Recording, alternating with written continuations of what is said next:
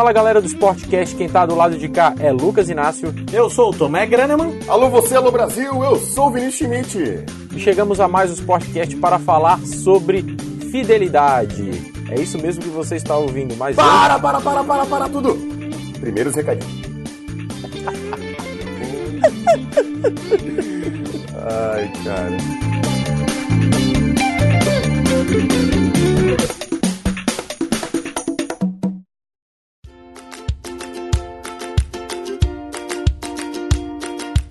Aí, ouvinte do Sportcast, você não vai acreditar no que eu vou te apresentar agora. É uma câmera multifuncional que faz tudo. Grava vídeo, tira foto, faz café, arruma sua cama, edita podcast, edita matéria, posta no site, faz tudo, é incrível e até... Não, não tem produto nenhum, é só os recadinhos do Sportcast chegando aqui para você. Recadinhos que vão falar um pouco sobre os nossos textos que tivemos aí desde a última edição do Sportcast, que foi a edição versus grandes seleções. Desde lá a gente teve texto sobre vôlei, a gente teve texto de esportes, a gente teve texto de futebol americano, a gente teve texto de handebol, uma reportagem muito legal contando a história do handebol aqui no Brasil, como é que é esse período entre Olimpíadas que a gente parece que só vê handebol nas Olimpíadas ou no colégio, né? Então essa reportagem está lá no nosso site. Também textos sobre a posição do central no vôlei, sobre a história do vôlei. Tem texto das finais da NBA, que estão logo logo chegando. E o LeBron James, claro, sempre uma grande presença, então a gente fez uma análise dos números desse cara e do impacto dele nas finais da NBA e também uh, no melhor basquete do mundo como um todo. A gente teve análise das posições de futebol americano da linha defensiva, a gente teve lista com os melhores momentos do esporte olímpico brasileiro, documentários aí produzidos nacionalmente contando grandes histórias do esporte olímpico do Brasil, também textos sobre o domínio do Rafael Nadal, enfim, vários textos aí no nosso site desde que a gente publicou o último Sportcast que talvez você se interesse, é só acessar timedefora.com. Lembrando a vocês, claro, que se querem deixar alguma mensagem pra gente, querem deixar algum recado, sportcast@timedefora.com, manda um e-mail que a gente com certeza lerá o seu e-mail aqui, se ele não for ofensivo para ninguém, e se a gente também quiser, porque o Sportcast é nosso. Não, brincadeira. A gente lê sim todos os e-mails que a gente recebe, dando sugestões de pauta, ou comentando sobre o Sportcast, ou falando que a gente é uma, um band besta e não sabe o que fala, enfim.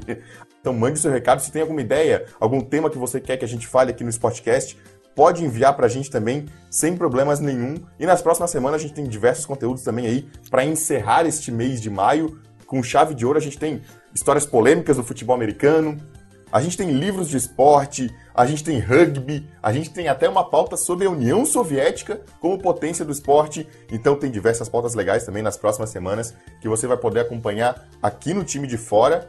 E claro, o Sportcast vem com tudo aí, falando sobre lealdade, falando sobre temas polêmicos. Então, aproveita enquanto não tem propaganda de câmera, enquanto não tem propaganda de iogurteira, enquanto não vem nada no seu caminho e escuta aí, aproveita o Sportcast número 15 falando sobre lealdade nos esportes. Um abraço para vocês e aproveitem aí o Sportcast.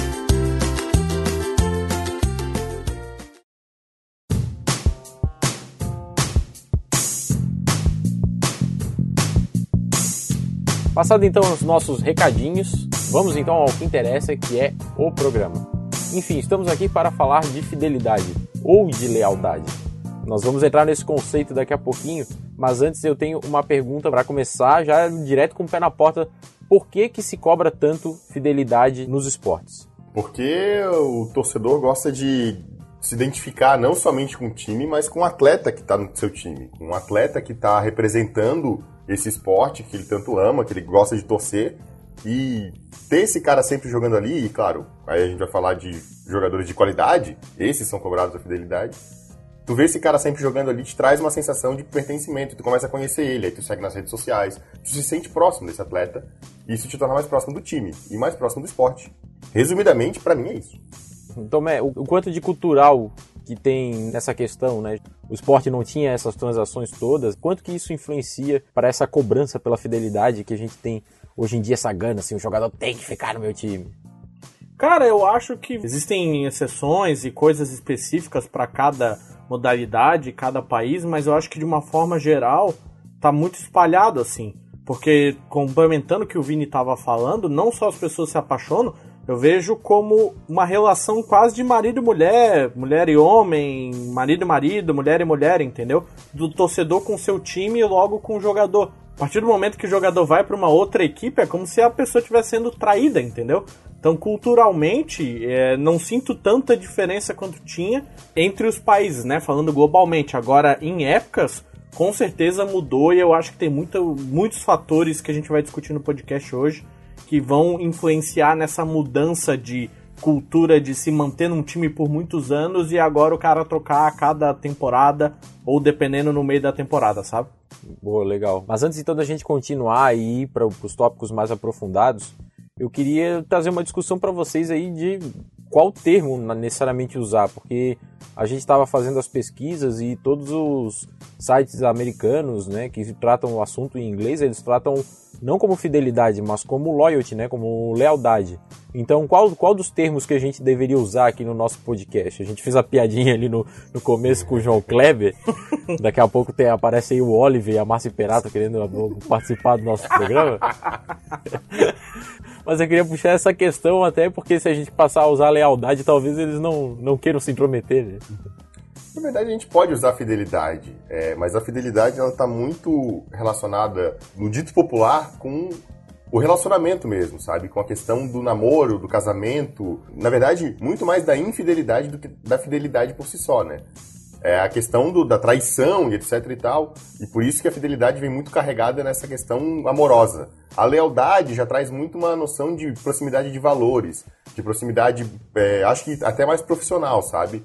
Por isso que a lealdade é um termo tão utilizado quando a gente fala nessa questão esportiva. Mas a fidelidade também não está errada, porque é uma relação também de amor e ódio ali. É uma relação que é quase um casamento entre um atleta e um time. Porque existem diversos elementos complexos aí nessa relação, existem diversas coisas que podem levar o atleta a ficar de mal com o time, levar o time a ficar de mal com o atleta, levar os dois a ficarem de mal com a torcida. O torcedor, principalmente, se sente muitas vezes traído. Um beijo pro LeBron. Né?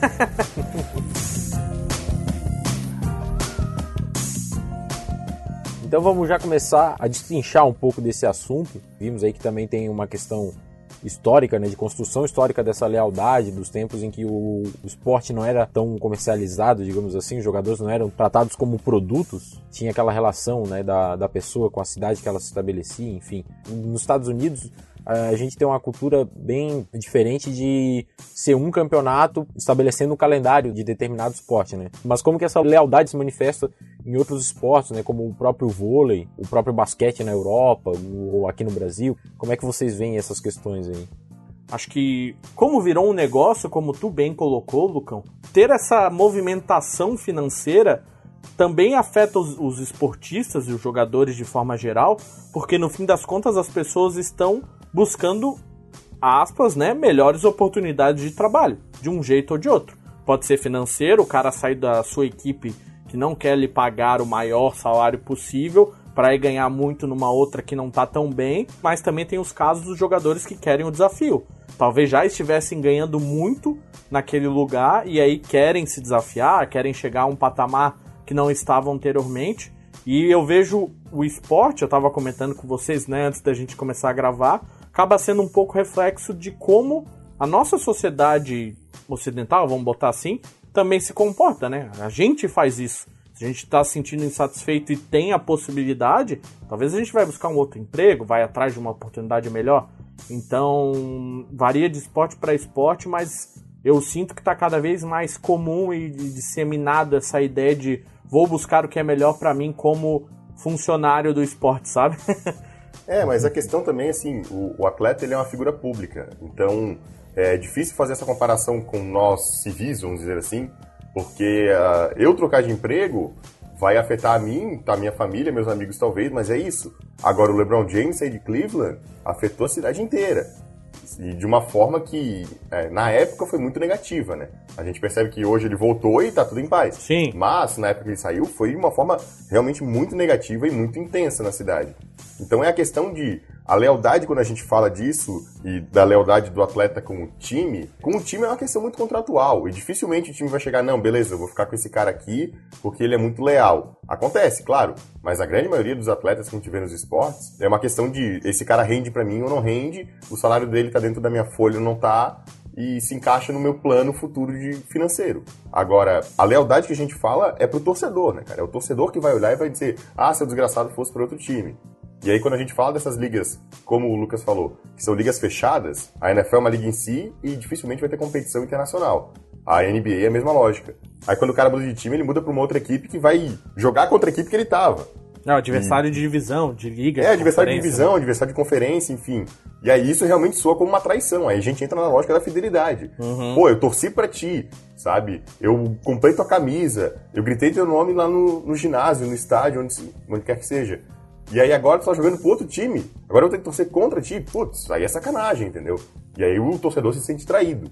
Na questão contratual de time, aí a, a lealdade é muito mais de tu seguir o teu contrato e do, claro, tu priorizar o time que te formou. Aí vem uma questão de formação, né? Isso é uma discussão muito grande no esporte. O time vai lá, forma, pega o jogador desde a categoria de base, torna ele um atleta, na primeira oportunidade que ele tiver, ele simplesmente ir embora e um adeus. Aí sim, o time se sente traído. Eu te formei desde o começo pra tu me dar um tchau e benção. Então, eu acho que aí é onde a lealdade entre time e atleta entram muito. Esse cara tá, tá me deixando depois de eu fazer tudo pra ele se tornar esse eh, grande atleta e se tornar o King James, entendeu? Eu formei o King James e agora ele vai sair daqui pra ganhar título em outro lugar. É, aí entra também aquela questão muito debatida aqui no Brasil, no caso do futebol, que é a tal da repelé, entende? Uhum. É. Que deu a- as liberdades para o jogador de futebol as mesmas que um trabalhador do mercado tem, de escolher as melhores oportunidades para ele e assim vai indo, né? Só que isso meio meio que deixou o time à mercê. Então, o futebol, que tem uma cultura diferente da própria formação dentro do clube, né? Tu pega lá o gurizinho de 12 anos e vai formando ele até ele virar um adulto bom em todos os fundamentos e tal para jogar no teu time. E nesse momento da maturidade, ele passa a ganhar essa liberdade, né, que é mais do que justo a liberdade do trabalhador poder escolher onde ele vai atuar e quais as oportunidades ele vai escolher. Mas essa lei acabou meio que deixando os times sem pai nem mãe, né? Porque tu semeia aquele jogador ali, cuida dele, mas não sabe se ele vai te dar um retorno direto, porque quando ele completar 18 anos, ele pode ir para outro time, ou se ele está no exército, se ele quiser. Né? Eu não esperava.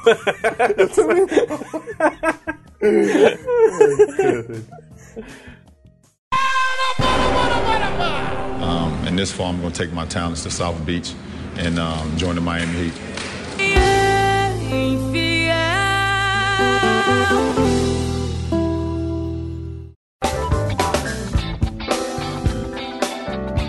Beleza, então vamos tentar sistematizar um pouco e começando pelos esportes americanos, a NFL, a NBA, eles meio que são a espinha dorsal do próprio esporte, né? Como é que funciona? Como é que vocês veem essa questão da lealdade que a gente pode ver está diretamente ligada à questão salarial também do próprio teto, são coisas que a gente já discutiu em texto, já discutimos em podcast também. Como é que vocês veem aí a, a característica no- nos esportes americanos? Ela ela é bem peculiar, né? Relacionada à cultura do futebol que a gente tem aqui, que a gente vai debater um pouquinho depois. É.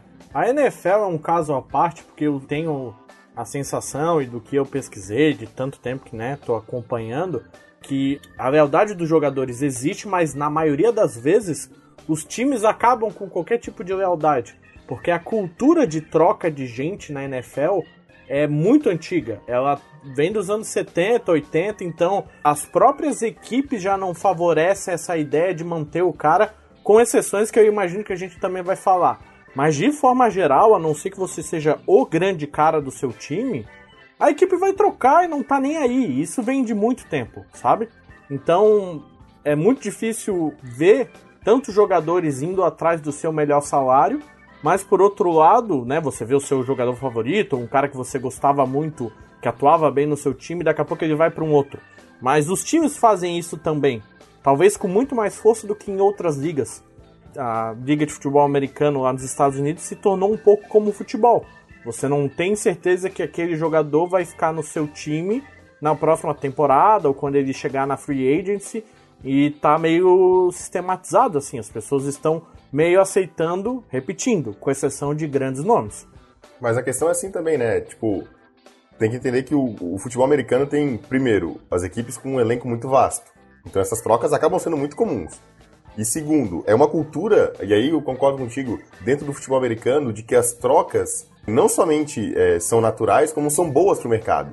O mercado da NFL ele se alimenta muito dessas trocas. E também da questão do draft, né? Porque é, é isso, você faz o draft, pega um monte de jogadores que, teoricamente, serão o futuro do teu time e vão render. E para colocar eles na ativa, tu vai ter que tirar alguém. Alguém vai ter que sair. Então tu começa a executar a troca. E aí a troca não é só a troca do jogador. É a troca do jogador por uma posição no draft. É a troca do jogador por uma posição no draft daqui a dois anos, daqui a três anos. Então, as possibilidades de troca são muito maiores do que, por exemplo, como a gente, o Lucas falou, a gente vai comparar no futebol aqui nosso no Brasil, sabe? Então, o futebol americano, ele dá muito mais opções de trocas e os próprios atletas, eu acho que já tem essa mentalidade, né? De que eles não precisam estar sempre no mesmo time. E É. quando tá chegando na free agency, é aquela loucura do atleta tá recebendo ligação de tudo quanto é lugar. E o agente dele viajando os Estados Unidos inteiro, procurando alguém que queira o cara, sabe? Então, é, realmente, passa a ser um elemento muito mais cultural e, e, tipo, normatizado dentro da, da NFL, sabe? Ao mesmo tempo que tem cara que já varre 500 times na carreira, as estrelas tendem a realmente firmar o pé. E aí, estrela, quando é trocada, aí acho que a crise na NFL fica muito maior, sabe? Quando a estrela muda de time, o impacto é muito maior do que, por exemplo, na NBA. Eu, pelo menos, acho, sabe? É, eu discordo um pouco disso, mas antes eu queria focar um pouquinho mais no caso da NFL, que, tu fez uma, uma pontuação bem pertinente mesmo, a questão dos elencos e como o teto salarial acaba sendo instigador para que essas trocas sempre aconteçam, né? Eu cheguei a escrever isso num texto comparando como são as diferentes formas de salary cap nos esportes americanos. O teto na NFL, que é o teto duro, né, o hard cap, ele vai ser de 155 milhões de dólares nesse ano, para um elenco de 53 jogadores.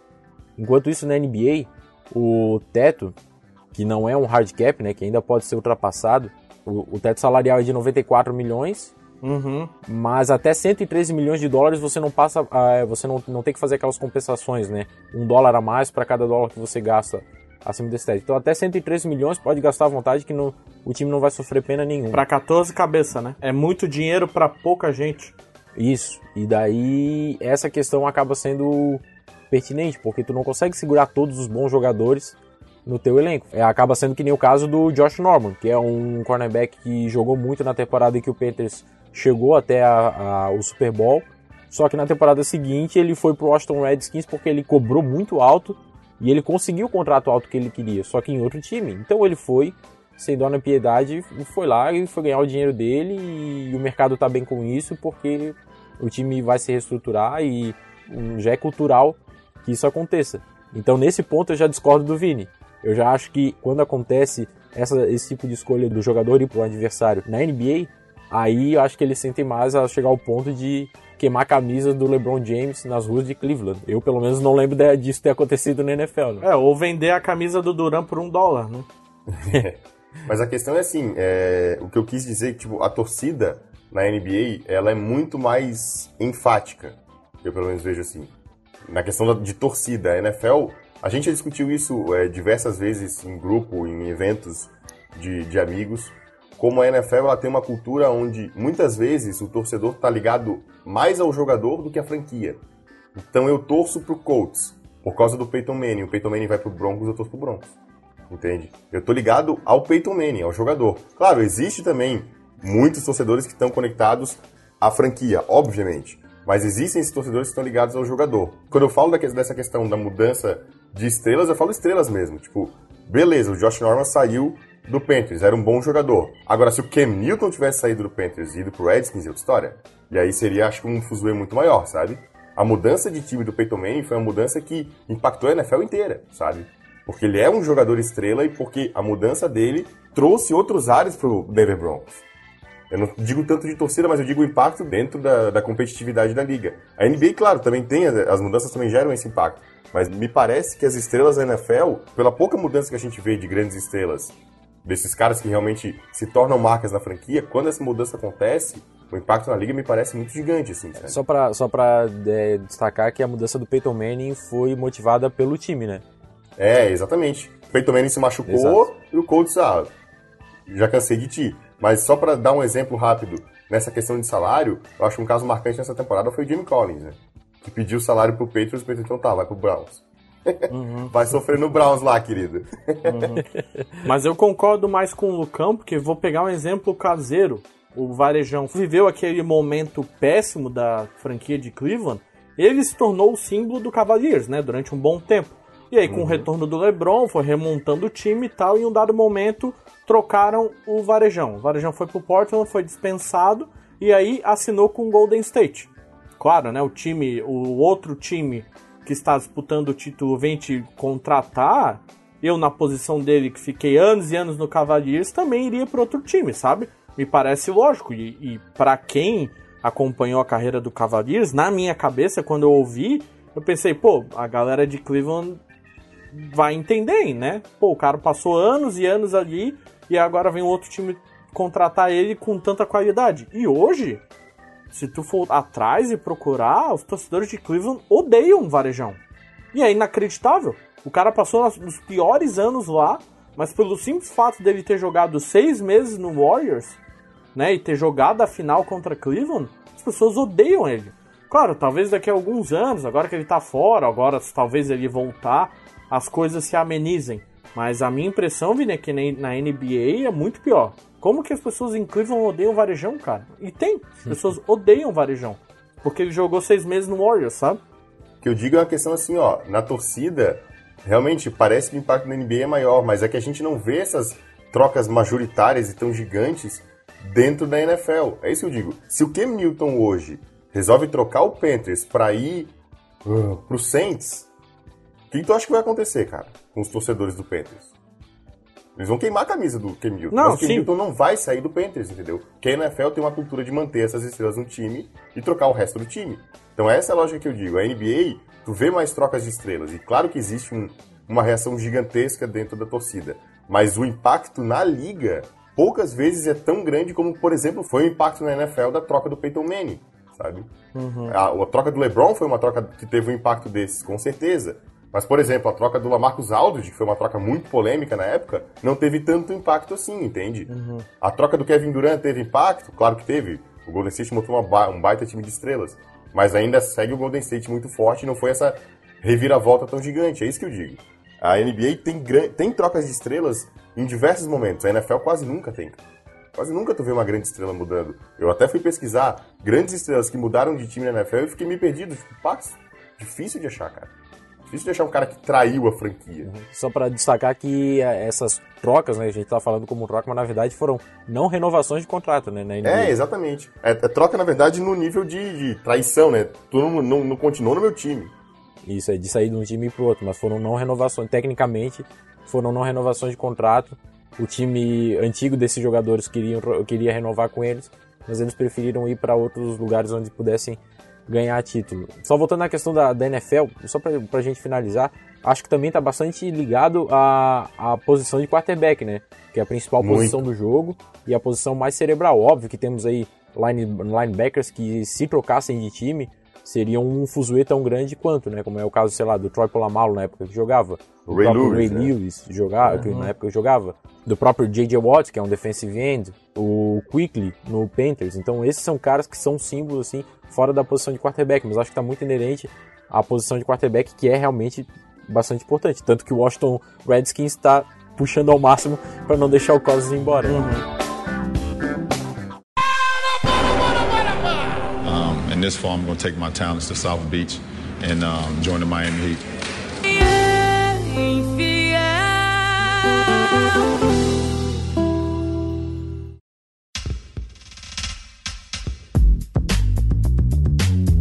Passando para NBA, camisas queimadas, lembrou um foi, voltou, conseguiu se redimir na temporada passada. Nesse ano temos aí um caso parecido, mas até acho que um pouco mais grave, que é a ida do Kevin Durant, que perdeu nas finais de conferência para Golden State e no ano seguinte foi para Golden State. Mas o fato é que na NBA se rompeu uma tradição antiga da- dos jogadores terem aquela posição cativa numa franquia e seguirem até o fim da carreira, né? É, na, na NBA, a gente pode tratar de um AL e DL. Antes de LeBron e depois de LeBron, né? Porque a saída do LeBron do Cleveland Cavaliers foi extremamente marcante para essa era que a gente vem vivendo das buscas de título. O cara tá no time, o time não tá rendendo, ah, dane-se. Um abraço para vocês, eu vou buscar um título. O LeBron realmente foi muito marcante justamente por ter saído, ter conquistado títulos em Miami, ter voltado e ter conquistado títulos em Cleveland. Então, ele fez de tudo, né? E aí, como funcionou pra ele, por que, que eu não vou fazer também, né? Eu acredito que é isso que passa na cabeça do Kevin Durant. Ah, o LeBron fez, por que eu não posso fazer também? Vou tentar, sabe? Só que é isso, é uma torcida muito mais calorosa, né, cara? A NBA é uma torcida muito mais fervorosa. E aí os caras vão e queimam camisa e rasgam tudo e, e vira essa loucura que é quando o cara aparentemente trai a franquia. Mas ao mesmo tempo, é muito fácil tu encontrar na NBA os caras que são completamente leais ao time, né? Claro, tu vai lembrar das estrelas, né? Tim Duncan, Kobe Bryant. Mas, cara, o Mike Conley. O Mike Conley é o cara que tá ali dentro do Grizzlies desde o início e é um dos maiores salários da NBA e o Grizzlies respeita muito o Mike Conley por ter ficado no time todo esse tempo. Diversos casos que tu consegue pegar, o Varejão é um cara que não é uma estrela, mas teve essa lealdade com o Cleveland Cavaliers durante anos em que o time estava passando perrengue. Eu acho que são, é muito mais fácil de achar esses casos menores, assim, sabe, de lealdade. Eu sinto que essa questão de busca por títulos e você sair de uma franquia para outra é um negócio que não é novo, né? Pra gente parece muito novo, porque agora existe o fator do jogador no auge e ir para uma outra equipe tentar o título, né? Mas tu, Lucão, já é falou pra gente várias vezes. Se a gente buscar, tem outros exemplos. Eu lembro do Cal Malone, enfim. Não, não é de hoje essa história do cara sair da equipe para ir para uma outra tentar o título.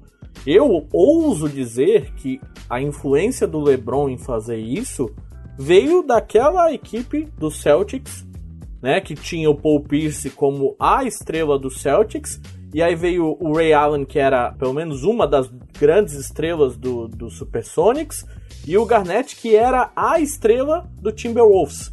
E aí o que, que aconteceu? Quando juntou aquele time, as pessoas aparentemente não ficaram tão brabas. Todo mundo via os três penando sozinhos, sabe? Puta, esses caras nunca conseguem sair, não montam um time ao redor deles Pô, agora os caras se juntaram. Pô, agora os caras vão ganhar um título, sabe? Que legal. Nem Garnett, nem Ray Allen ah, foram odiados como o LeBron foi por toda a NBA. Isso acabou acontecendo um pouco. E o Durant acho que está sofrendo um pouco isso agora também. Outros torcedores se compadecendo da dor de Oklahoma, sabe? E eu sinto que é na, a, essa, esse marco do LeBron tem essa consequência do Celtics, mas o LeBron fez algo que era inacreditável por ter ido no auge. O Chris Bosh não é lembrado de forma ruim como o LeBron é e fez exatamente a mesma coisa. Uhum. Então, voltando ao que eu falei lá no começo do programa, me parece uma coisa meio geracional também. Como o dinheiro tá sobrando, tu mesmo já falou isso, Lucão, não existe mais a preocupação de onde eu vou ganhar mais. Porque o cara pode ganhar mais em qualquer time, sabe? Se o cara decidir, tiver ganhando mal e aí ele quer fazer o pé de meia dele, ele pode ir lá negociar e jogar no Charlotte Hornets. Ou ele pode jogar no 76ers. E vão pagar dinheiro, porque tem dinheiro sobrando. Por favor, torcedores, não se, não se irritem, mas pode pegar qualquer time. Agora o Lakers. O Lakers está uma draga. Mas eu discordo um pouco de ti, porque a questão é assim, ó. O jogador que quer fazer o pé de meia é diferente do jogador que recebe uma proposta melhor e diz vou fazer sim, mais dinheiro sim. lá, um uhum. abraço para você, entendeu? Uhum. E não é só questão de dinheirista, mas é muito mais, eu acho muito mais forte na NBA a questão da busca pelos títulos da busca por querer ter um time forte ao seu redor, sabe? E isso dá uma sensação de traição muito maior, né? É só ver o Westbrook, né, cara? Como o Westbrook ficou quando o Kevin Durant anunciou a saída. A gente não pode até falar o caso do próprio Celtics. Eu acabei de ver uma notícia no momento que a gente tá gravando esse, esse podcast. Ao podcast. vivo aqui, meu, ao vivo. É, ao vivo, bicho. Saiu a, a, notícia de que a, o, o, Kevin Garnett agora tá apresentando o programa Área 21, né? Acho que é na TNT, lá nos Estados Unidos. É, tem. E eles fizeram uma reunião dos Celtics campeões de 2008. Hum. E o curioso é que todos os jogadores foram, menos o Ray Allen. O Ray Allen não é quisto pelos jogadores, porque o Ray Allen foi pro Miami Heat. É, tá certo, aham. Uhum. Olha só, tem Glenn Davis, Kendrick Perkins e não tem o Ray Allen. Até o Rondo tá? Até o Rondo tava no programa. Olha e, só. Inclusive, eu acho que o, o Tomé tocou num ponto interessante que o, o, do LeBron pegou muito, porque o LeBron foi no auge da carreira dele físico e com 25, 26 anos pro, pro Miami Heat. Já o, esses casos aí do super time do, do Boston Celtics, o Kevin Garnett e o Ray Allen já estavam passando dos 30 já. O próprio Karl Malone que foi citado naquele super time do Lakers de 2004, que tinha Cal Malone e Gary Payton, que se juntaram a Shaq. Outro Kobe, que também saiu, né? É, que saiu do, do Supersonics. Esses dois já tinham. O Cal Malone já tinha 40 anos e o Gary Payton já tinha mais de 30 também. Então todos eles foram buscar títulos, se juntar ao atual tricampeão na época, que era o Los Angeles Lakers de Kobe e Shaq, e acabaram quebrando a cara porque o vestiário estava totalmente rachado e acabaram perdendo para o Detroit Pistons. E daí acho que a questão da idade acaba pegando muito. Porque em 2011, quando aconteceu o The Choice, The Decision, é, The né? Decision puta que pariu, foi uma junção de dois dos três melhores jogadores da NBA na época, que eram o Dwayne Wade e o LeBron. Junto com o Kobe, eles faziam uma tríade ali que ninguém batia de frente. E isso pegou muito. Imagina tu juntar dois super astros para montar um time. A saída do LeBron e a saída do Kevin Durant foram as duas grandes mudanças aí, os dois grandes casos de quebra de lealdade, vamos dizer assim, nos últimos anos. O maior peso foi esses times serem competitivos com eles e perderem a competitividade sem eles. É um pouquinho dor do cotovelo também, né? Ah, meu time tava bem, tu saiu, tá mal, né, cara? É. Culpa tua. Acho que a gente pode resumir todo esse processo, né? Nessas quatro gerações aí de times, de super times montados aí, como esse limite da lealdade vai meio que sendo rompido, né? Primeiro foi o Lakers ali de 2004, em que os astros em fim de carreira se juntaram aos astros em auge, né? Que foi o caso do Karl Malone e do Gary Payton. Karl Malone com 40 anos e o Gary Payton estava com 33, 34 na época. Depois foi a junção dos astros trintões, que não conseguiam mais mudar o status dos seus times, e se juntaram em um outro time para fazer uma equipe vencedora, que foi o Ray Allen e o Kevin Garnett se juntando ao Paul Pierce no Boston Celtics. Depois foram os novos no auge, buscando o título que eles não estavam conseguindo no, nos seus times, também por falta de ajuda. Então foi LeBron James e Chris Bosh se juntando a Dwayne Wade no Miami Heat. Agora temos o Kevin Durant, que saiu do Oklahoma pro Golden State Warriors, que era o super time já, né? Um time campeão e estava no auge, e que quase o Oklahoma derrotou na temporada passada. Ou seja, ao invés de bater o time a ser batido, ele preferiu se juntar o time a ser batido. É o famoso se não pode vencê-los, pede um salário grande e junte-se a eles.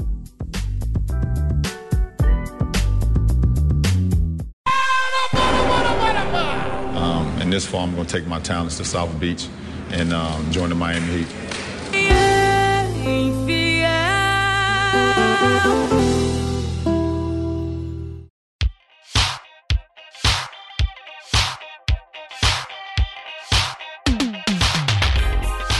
Bom, no- agora vamos falar então do, do futebol. Tem uma formação totalmente diferente do- do- dos casos que a gente falou aí da, da lealdade. Pelo menos aqui no Brasil, hoje em dia, o jogador de futebol já é talhado para ser vendido, já é produto de exportação, né? É, a lealdade é tu ficar dois anos na equipe, né? Aí dois anos já é ídolo. E a gente, nos últimos anos, parece que vai ser uma tendência, pelo menos nos grandes times, que daí a gente já consiga fidelizar um pouco mais esses jogadores, esses atletas, porque a gente está vendo aí o Flamengo, Palmeiras e Corinthians são a tríade aí que estão conseguindo centralizar muita grana por conta das cotas de, de TV totalmente desiguais aqui no Brasil. Infelizmente, esse horizonte não apresenta nenhuma mudança, parece que isso vai continuar nos próximos anos, esses times vão ficar cada vez mais poderosos se tiverem boa gestão, né? E parece que essa concentração de dinheiro pode garantir alguns anos a mais para que jogadores se estabeleçam nos clubes brasileiros. Mas quando um gigante da Europa quer um, algum jogador nosso aqui, os caras vêm e, que nem o Real Madrid essa semana, descarregar, oferecer 46 milhões de euros pelo Vinícius Júnior, que tem 16, 17 anos. É, a questão de tu tem um mercado competitivo que pode roubar os seus jogadores, ah, um abraço à fidelidade. Ainda mais quando a gente fala de esporte brasileiro, que para mais da fidelidade, se tu não vender jogador, tu não consegue se sustentar. Tu precisa desse dinheiro. O time conta com a venda de jogadores para poder sobreviver financeiramente. E aí a- os casos de, de- de jogadores que são leais aos seus times fica mais emblemático ainda, né? O cara que fica no mesmo time por 10 anos no Brasil vai para além de ídolo a um o quase dono do time, né? O Rogério Senna tá aí pra, pra provar. Exato. É, eu mandei a lista ali pra vocês, do- é uma lista de 2017, a gente vai deixar linkado. Tem três goleiros que passaram de 10 anos já, o Fábio do Cruzeiro é um deles. E são poucos, são caras raros, né?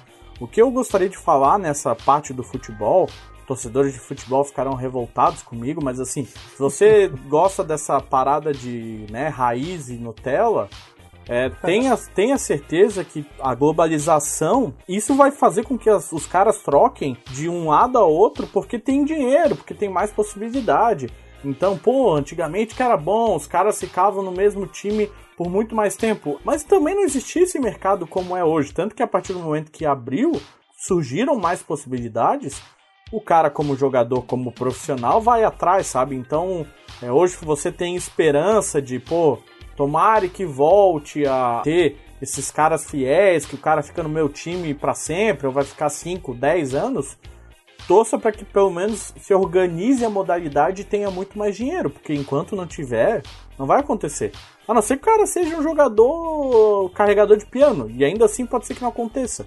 E aí eu não sei o quanto isso também já vira um, um outro debate, né? Não sei quantas pessoas também estão se importando mais. Acho que internamente ainda rola muito problema, sabe? Sair um jogador do Vitória para ir pro Bahia é problemático, do Figueirense pro Havaí, do Inter pro Grêmio. Isso rola. Mas ir de um lugar a outro dentro do próprio país, acho que é até meio esperado, assim. Legal que tu tocou em vários pontos interessantes, Tomé. E realmente a, a normalização é algo cada vez mais comum. Mas a gente tem que levar em consideração um ponto, e aí eu vou fazer autorreferência, que é a questão de que o jogador de futebol, ele tem uma preocupação, e aí sim, com o pé de meia. Ele quer fazer o dinheiro dele. Porque ele provavelmente não tem uma projeção de aposentadoria, porque ele provavelmente não sabe o que vai fazer quando se aposentar. Então, enquanto ele está rendendo, e que perdoe o destino se esse cara se machucar, se esse cara acontecer qualquer coisa com ele, ele tem, sei lá, até os 30 e poucos para jogar. E ele tem que fazer o pé de meia, ele tem que fazer a grana dele para sobreviver depois disso. Porque ele não necessariamente vai virar um comentarista, vai virar um técnico, vai virar alguma coisa assim. Então, óbvio que quando pintar uma oportunidade de jogador sair do Brasil e ir para Europa, que seja um time B da Europa, mas para ganhar em euro, para ele já tá valendo. E ele vai, com certeza, sem pensar. E vários jogadores brasileiros sofreram com a ida para a Europa, principalmente para o leste europeu, ali no, no, no, fim dos anos 2000, porque a grana tava lá, eles iam para jogar lá, só que sofriam porque a condição de vida era uma droga, eles não conheciam ninguém, aí eles não tinham nada para fazer e eles ficavam desesperados e começavam a entrar em depressão. E eu lembro um, um caso que me marcou muito na época foi o Dentinho, que na época era craque, etc e tal, e foi para pra Ucrânia, chegou na Ucrânia e disse, cara, eu não, eu não tenho o que fazer aqui, eu quero voltar pro Brasil, eu não aguento mais esse lugar. E acho que isso foi um ano depois de sair do Brasil, nem isso. Então, quer dizer, é, fica um, uma situação de que o jogador precisa fazer o pé de meia dele, porque o futebol brasileiro rende muito dinheiro para pouquíssimos atletas, o resto vai, pag vai pagar o que der e, e acabou. E, mas fica a questão também do cara se meter em cada buraco para poder fazer dinheiro, sabe? É a questão de ter um mercado internacional, sabe? Não são todos os atletas que vão ser chamados pela Juventus, pelo Manchester United, pelo Chelsea, pelo Barcelona. Mas os caras vão sair de qualquer forma. E acredito que aí a gente começa realmente a, a entrar no ponto que o Tomé já tinha mencionado, de quais são os atletas que a gente começa a discutir quando a gente fala de lealdade. E aí são os atletas que fazem a diferença no time. Né? A gente não liga do reserva volante ser chamado para o time da Série C do alemão. Ah, cara, ele é o volante reserva e tem para ser do alemão, eu não ligo. Agora, se o craque do meu time tá indo para fora, eu não vou dizer que é uma traição, mas eu vou ficar brabo, né? Eu vou ficar brabo do Gabriel Jesus sair do Palmeiras, eu queria que ele continuasse no Palmeiras, porque o Palmeiras estava bem com ele. A questão é isso, a gente só liga para os jogadores que realmente têm um impacto no time e relevância, seja ela uma relevância midiática ou seja ela uma relevância em campo. Eu vejo isso muito no vôlei. No vôlei a gente consegue perceber que a saída de jogadores é muito grande. E não existe muito esse elemento de traição. Não. É, é muito incomum. Mas a gente só menciona atletas grandes que saem. Atletas que realmente têm impacto nos times, sabe? E se vai existir alguma lealdade, alguma fidelização em algum momento no vôlei, vai ser com esses grandes atletas. Agora, quando a gente fala de técnico, aí a gente tem lealdade. A gente tem o Bernardinho há quase duas décadas no Rio de Janeiro. A gente tem o Luiz Omar há mais de uma década como técnico do, do Osasco. E aí a lealdade muda um pouco de lógica, porque os jogadores, eles têm que buscar a oportunidade deles. A torcida sabe disso. Ah, tem que buscar a oportunidade que aparecer para eles. E a lealdade começa a vir de outros cantos, sabe? Sei lá, de patrocinador, sabe? Se a Rexona vai, for patrocinar o Osasco, talvez a galera fique indignada. é porque não tem a lealdade do jogador, ele vai buscar uhum. lealdade em outro lugar, sabe? É, esse caso do vôlei é bem, bem interessante porque depende muito da questão dos patrocínios e dos próprios projetos, né? Às vezes vem uma empresa gigante acaba injetando mais dinheiro num time X que não tinha tanto dinheiro até temporada passada, e esse time passa a ter condição de pagar os melhores jogadores e os jogadores vão porque é profissional a parada, é profissional o negócio. E do, do próprio caso dos técnicos, se tanto o Bernardinho quanto o técnico do Osasco não rendessem tão bem, eles não estariam há tantos anos nesse clube. Provavelmente eles já estariam tirando, assim como os próprios jogadores. Né? Aliás, essa coisa da lealdade, a gente já está meio que chegando a essa conclusão que serve para uns e não serve para outro, né? Porque se tu pesquisar os caras que atuaram em mais times, vai ter jogador, sei lá, na Major League Baseball que já atuou 13, em 13 dos 30 times, 32. E ninguém lembra do cara, entendeu? Ou até lembra, mas tipo assim, o cara não é impactante. Se o cara atuou em 10 times na carreira durante 20 anos, 15 anos, as pessoas vão lembrar justamente quando fizer essa, essa lista, assim. Pô, quem é o cara que mais jogou na, na Liga de Lacrosse dos Estados Unidos? Aí vai ter lá o Joãozinho que participou de todos os times. Ele disse, ah, é, tem esse cara aqui, né? Ele jogou no meu time em. Não sei, acho que na temporada tal e tal. O Terrell Owens é um pouco isso. Ainda que seja um cara muito marcante, aquele wide receiver. Ele jogou uhum. em vários times e aí todo mundo lembra dele por ser um cara bem marcante. Excêntrico. É, mas não ganhou nada, sabe? Ele é o único cara, acho que marcou touchdown nos 32 times da NFL. É o cara que mais jogou, né? Jogou nos dois lados na franquia americana, na Conferência Americana, na Conferência Nacional e tal. E aí acaba aí. Foi um grande jogador que passou por muitos times. E ele é um dos poucos, porque o resto ninguém lembra, sabe? E aí eu penso, pensando agora nessa questão de lealdade no vôlei, por exemplo, para onde que vai a lealdade? Para a seleção, né? Hum. Se o cara é convocado e não, uhum. não aceita a convocação, aí a torcida pira. Aí o cara vira odiado. Porque aí a seleção é que ganha o impacto, a seleção é que ganha o peso. Existe um ciclo de mudança de times geral na Superliga em todos os anos, então eu tenho que me fidelizar de alguma forma, eu tenho que cobrar lealdade de alguma maneira, aí vai ser na seleção. Mas o torcedor tá sempre buscando isso, né? tá sempre buscando essa questão da lealdade, sempre querendo estar tá conectado com o atleta. Eu acho que isso é um ponto mais interessante aqui. O torcedor sempre quer estar tá ligado a um atleta e tá sempre querendo é, é, se sentir próximo, se, se sentir, sabe, íntimo desse atleta. E é por isso que quer que fique no seu time. Né? Um, in this fall, I'm going to take my talents to South Beach and um, join the Miami Heat.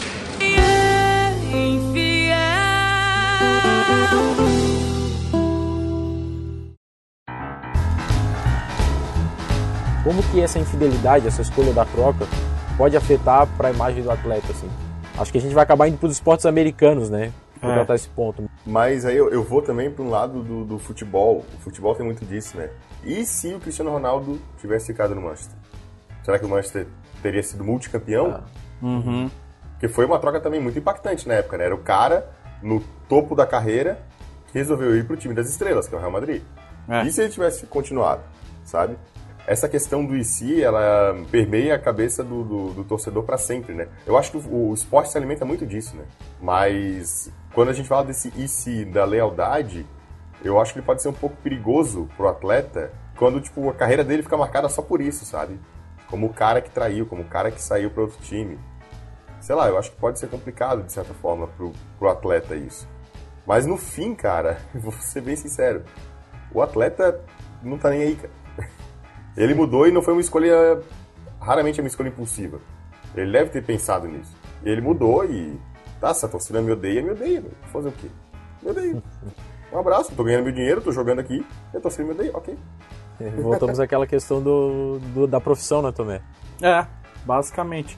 Eu tenho um recado para que se algum atleta, né, vai que a gente tem essa esperança, vai que algum atleta escute o Sportcast, o atleta tem que ter a seguinte ideia: se ele tem um desejo de ser um ídolo, marcar o seu nome na história, como muitos querem, tenha certeza que será cobrada a lealdade, na mesma proporção que será cobrado ganhar um título. Então, não se aplica a todo mundo essa história de lealdade. É, eu acho que também afeta o legado só da, na mesma proporção, afeta o legado só de quem é gigante, ou quem é muito grande, ou quem é muito estrela, porque os outros não parece fazer diferença e me dá a impressão que a única forma do cara superar essa marca, né, essa, essa mancha, vamos dizer assim, é se ele ganha. Porque se o LeBron tivesse voltado, o LeBron voltou, mas se ele não tivesse vencido um título até agora, é. talvez tivéssemos problemas. É. Nós não, né? Mas entendeu? Talvez a coisa fosse diferente pro LeBron. Agora tem sempre essa coisa de comparação e de emoção envolvida mas esse é o meu recado. Se o cara é ídolo, se prepara que as pessoas vão cobrar, de um jeito ou de outro, sabe? É engraçado como a questão do dinheiro meio que redime alguns atletas, né? O Cristiano Ronaldo, por exemplo, foi uma, uma coisa que chamou bastante atenção na época, mas o, os torcedores do Manchester acho que não se sentiram tão traídos porque o Real despejou um caminhão de dinheiro. Então, tipo, parece que o, di o dinheiro redime, assim, essa questão. Ah, Cristiano Ronaldo trocou, bah, mas também, olha só a grana que o Real Madrid despejou aqui. Então isso acaba contando um pouco também. E que não são os casos do LeBron e do Kevin Durant, porque as franquias estavam dispostas a pagar a grana que eles estavam afim. Mas eles queriam mais título do que, do que dinheiro. Tanto que o LeBron baixou o salário dele para ir pro Heat e o Kevin Durant foi para Golden State, né? Foi pro Warriors porque o Warriors tinha aquele espaço no cap para poder fazer esse investimento. É, eu, falar de baixar salário, aí a gente fala do outro lado da lealdade. O Tom Brady baixando salário para seguir no Patriots. O Tim Duncan também. Tim Duncan. O Dirk Nowitzki. Dirk Nowitzki. Uhum. É. Vou um pouquinho mais atrás, falou do Cal Malone, John Stockton. Uhum. uhum. Da pergunta inicial, viemos à pergunta inicial, voltamos? Que vai ser a nossa pergunta final. No, no fim dessa salada toda e dessas divagações e dados que a gente trouxe, por que, que ainda se cobra tanto a fidelidade ou lealdade dos atletas? Ah, é simples. Que as pessoas se envolvem emocionalmente com o esporte.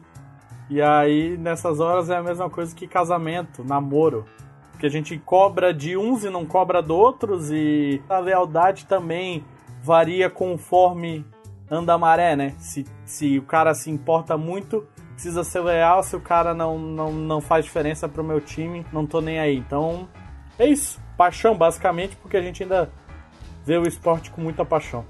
É, não só a questão de paixão e sentimento envolvendo o esporte, mas expectativas. Boa. Tu olhava pro LeBron James e pensava, esse cara vai ser o cara da franquia do Cleveland. E aí ele saiu e falei, putz, cara, eu esperava que ele fosse isso.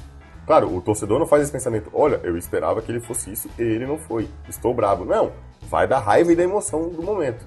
Mas é a questão da construção de expectativas, do quanto tu espera que esse cara renda pro teu time, do quanto que tu espera que ele esteja presente na tua equipe, do quanto que a própria equipe espera dele, sabe? Será que esse cara vai ficar no meu time? Será que esse cara não vai? Será que esse cara vai ser o ídolo no meu time ou não vai? E quando essa expectativa não se cumpre, aí a, a torcida enlouquece. Né? Vou falar uma coisa polêmica, eu acho. Mas lealdade é uma coisa superestimada no esporte. O esporte vai ter mudanças, e mudança é bom pro esporte. A não ser o Kevin Durant e pro Golden State Warriors. Isso não é bom pro esporte nunca. Mas, no geral, mudanças são boas. Cara, eu confesso que eu sou bem passional, apesar de ser um jornalista tentar ser mais objetivo. Eu até hoje sou inculcado com o LeBron James. Não à toa a gente tratou tanto assim desse assunto aqui. Mas eu acho que eu fiquei ainda The mais choice. puto com o Kevin Durant, cara. E isso é da época que não se mudava tanto, meu filho. Mas enfim, eu fui construído nessa ideia, né? E o mercado mudou e, e os, os, atletas estão no direito deles de fazer as, essas escolhas. Mas eu acho que essa quebra da igualdade, né, do, da própria NBA, que foi sempre calcada nisso de de grandes atletas espalhados por vários times para que tenha uma liga um pouco mais equilibrada. E isso está se quebrando com essa formação dos grandes times, assim. Então acaba meio que, que tendo uma quebra de expectativa e até retomando uma frase que o Tomé falou lá no podcast sobre o salary cap. O ser humano tende a quebrar sistemas. Então essa busca pelo equilíbrio talvez seja o próximo desafio da NBA, por exemplo, que, né, que é o caso que a gente está tratando, de tentar manter essa igualdade entre todos. Eles estão, eles realmente estão tentando isso. Mas eu fico puto. Kevin Durant. Ah não, a do, a do Duran foi difícil de. Tadinho do Westbrook.